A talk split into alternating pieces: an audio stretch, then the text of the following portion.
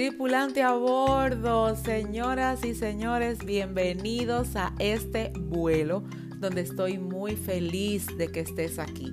Vamos a diseñar de acuerdo a lo que hemos vivido, vamos a crear nuevas historias, pero sobre todo, vamos a sanar aquellas cosas que no nos permiten avanzar.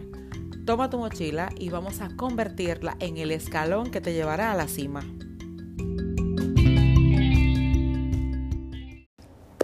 Buenos días, buenos días, feliz lunes, feliz inicio de semana.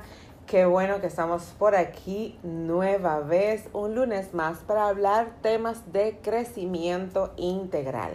El día de hoy vamos a hablar de un concepto en el que últimamente estamos, bueno, estamos manejando mucho porque la gente está comprendiendo la necesidad de hacerlo, sin embargo, quiero que lo veamos desde la óptica correcta. Hablar de amor propio es casi una moda, pero la verdad debería ser un oficio en el que todos estemos trabajando hasta lograr amarnos como Dios nos ha creado, con lo que Dios ha puesto en nuestras manos, pero sobre todo teniendo en cuenta puntos importantes que alimenten ese amor propio. Así que hoy vamos a hablar sobre cómo aprender a amarnos. Porque es muy fácil decir por ahí, abrázate, abraza tu, tu dolor, abraza tu esencia, pero ajá, ¿cómo lo hago? Así que hoy te voy a mencionar cinco cosas de las que deberías ya estar poniendo en práctica y considerando que funcione en tu vida. Primero, darte el espacio que mereces. En ocasiones no queremos tener espacios a solas, em, sin mucho plan, sin mucha agenda, porque es más lo que tenemos que pensar por cómo estamos, por cómo nos sentimos, por los errores o fracasos que hemos vivido o lo que deseamos y nos comparamos con otros que no valoramos ni atesoramos el tiempo que tenemos con nosotros. Es importante que sí valores el tiempo contigo. Es importante que te des el permiso de darte un espacio en la semana, en el día a día, para que estés contigo mismo. Para mí, una de las cosas más especiales con respecto a este punto es tener un espacio para meditar diariamente. En la noche, antes de orar, identificar qué he vivido, cómo me he sentido, qué cosas pueden mejorar, escribirlo en mi journal o tomarlo en consideración para entonces al día de mañana mejorarlo. Es necesario que no todo sea ocupación. De lo contrario, vamos a vivir como ratones de laboratorio en la vida de los demás. Segundo, siente el afecto que recibes.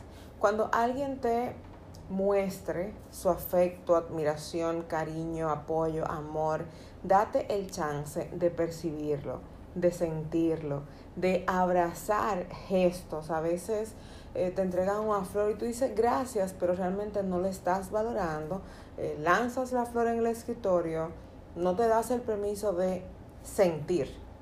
Y aquí yo quiero que eh, sea el punto principal cuando recibas una muestra de afecto. Date el permiso de sentir. ¿Qué se siente recibir una flor? Quizá tú dices que a mí como que no me gustan. Date el permiso de decir, wow, eh, gracias por la flor. Honestamente como que no me gustan, pero la voy a atesorar porque fulana, fulano me lo regaló. ¿Ok? Es importante que sientas el afecto para que identifiques qué causa en ti. Tercero, óyeme, el centro. Entender que tú eres alguien especial. Por más que en este momento tú digas, sí, que eres especial, pero hago esto, esto y esto, tengo esto y esto y esto, me falta esto y esto y esto. Así como tú eres, eres especial. Y esto no es un mensaje motivacional, ni lo que quiero es que salgas por ahí arrebatando el mundo, empoderada, la verdad no.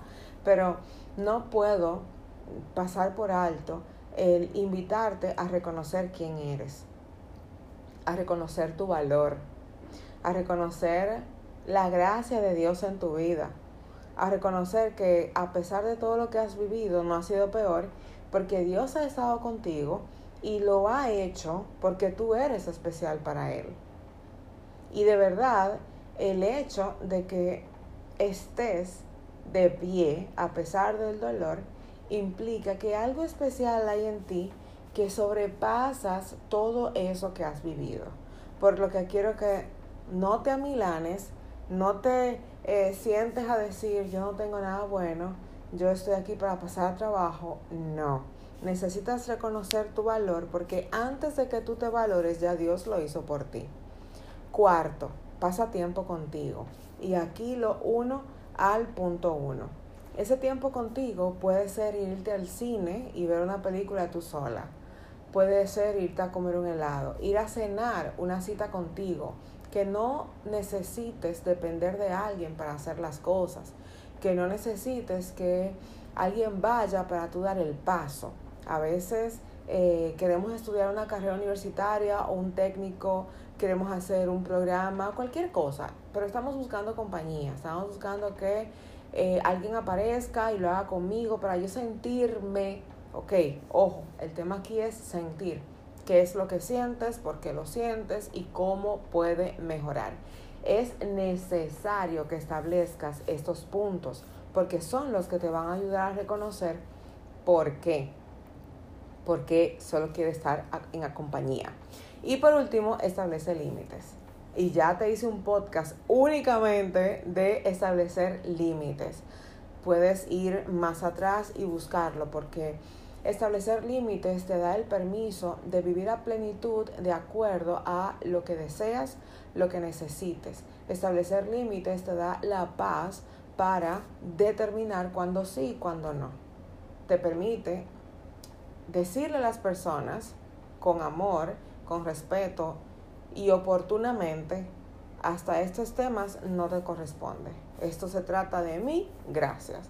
Y también te das el permiso de darle acceso a personas que te puedan apoyar y no llevar ciertas cargas sola.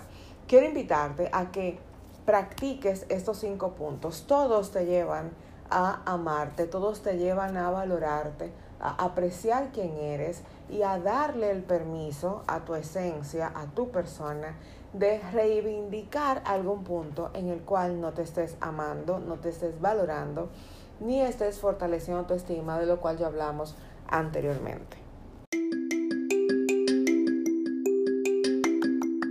Señores pasajeros, este vuelo llegó a su fin y será hasta la próxima semana en que nos volveremos a encontrar.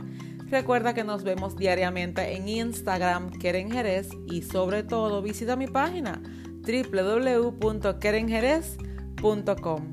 Y no te olvides, en todo el resto de la semana se vale soñar.